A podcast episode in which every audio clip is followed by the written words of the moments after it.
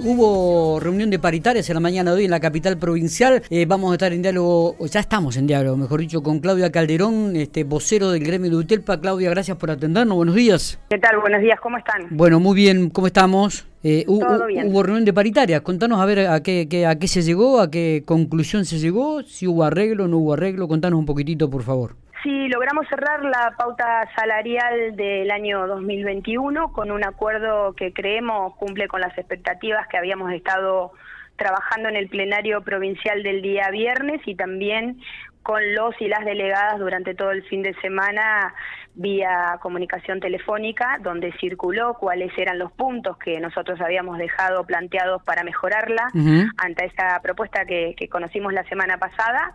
Todos los puntos eh, que pedíamos respecto de lo salarial se cumplieron, así que dimos por cerrada la pauta para este año logramos que se mejorara la pauta, el porcentaje sí o sí va a garantizar un 50% de aumento y va a estar atado a una cláusula gatillo en el caso de que sea superior, será superior. Sí. Y bueno, si no llegara al 50% de la inflación que conoceremos a mitad de enero en lo que corresponde al mes de diciembre, el gobierno nos garantiza ese 50% sí o sí. Respecto de la suma fija, nosotros habíamos pedido que esa suma compensatoria se mejorara y que sea para todos iguales y lo logramos, es desde 22.500 pesos a cobrar el noveno día hábil de enero para todos y todas igual, incluso para nuestros compañeros y compañeras jubiladas. O sea que realmente... También un dato importante es que logramos que se tuviera en cuenta el mes de noviembre, entonces incluya mayor cantidad de compañeros suplentes que por distintos motivos han estado de baja en ese mes y no en diciembre, así que bueno, también es un, un logro que impacta en los trabajadores dispensados que mm, no logramos, aparte de lo salarial, que continuaran, es un pedido que habíamos venido realizando hace mucho tiempo. Sí y que lo volvimos a reiterar la semana pasada y lo volvimos a reiterar hoy, lo dejamos como algo pendiente, trabajar por mayor cantidad de puestos de trabajo para que no tengamos, con pandemia o sin pandemia, tener que estar luchando y peleando con los compañeros por trabajo, ¿no? Creo que algo también que dejó la secretaria general bien en claro y que están en todas nuestras redes, los videos en vivo, respecto de la necesidad de mayor inversión educativa, a pesar, ¿no?, de haber firmado la pauta sabemos separar cuáles son algunas cuestiones que siguen pendientes y la creación de cargos, la creación de horas, mayor cantidad de puestos de trabajo para fortalecer el sistema educativo es una bandera que no abandonamos. Está, está perfecto. Bueno, de todas maneras, este, creo que es importante esto de, del bono y de los aumentos que le han confirmado, ¿no?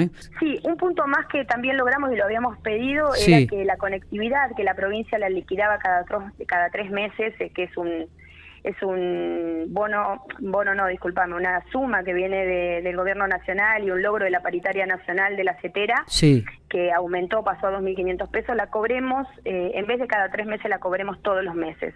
Sí nos, nos dijeron desde eh, la parte de Hacienda que iban a tardar a lo mejor en regularizarlo porque bueno tienen el sistema adecuado de esa manera pero lo iban a modificar y estaban viendo la posibilidad de que ya a fines de enero cuando se liquide el salario lo puedan estar pagando mes a mes. Pero bueno también es un logro importante porque los gastos que nosotros tenemos de conectividad y de internet lo tenemos de manera mensual. Claro se logró a nivel nacional esa suma de manera mensual, así que creemos que corresponde que se pague así en la provincia. Perfecto. Eh, Claudia, para, para pasar un poquito en blanco, entonces, ¿qué se cobrarían, qué cobrarían en diciembre eh, los docentes?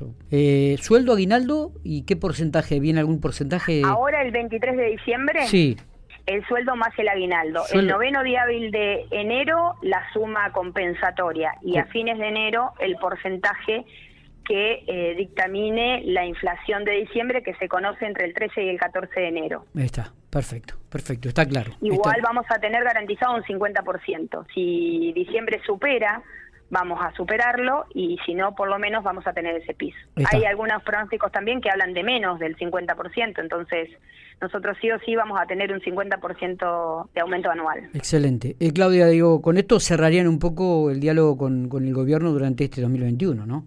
Sí, la verdad que nosotros cerrar no cerramos porque estamos pendientes de, eh, por ejemplo, en el mes de enero, la resolución que tiene siempre, que es decisión política del gobierno provincial, porque es quien administra la obra social de las y los trabajadores, de que el bono de consulta no aumente, hay una resolución que automáticamente se hace. Nosotros estamos pidiendo que eso no aumente porque así sea menor, siempre recae sobre las y los trabajadores. Y volvemos a insistir en, en, el pedido de solución no del conflicto con los ginecólogos y las ginecólogas de la participación de los trabajadores y trabajadoras en la administración de la obra social mayor participación para presentar proyectos para conocer interiorizarnos de, qué es lo que se hace y cómo beneficiarnos más de, de nuestra querida obra social no claro Claro.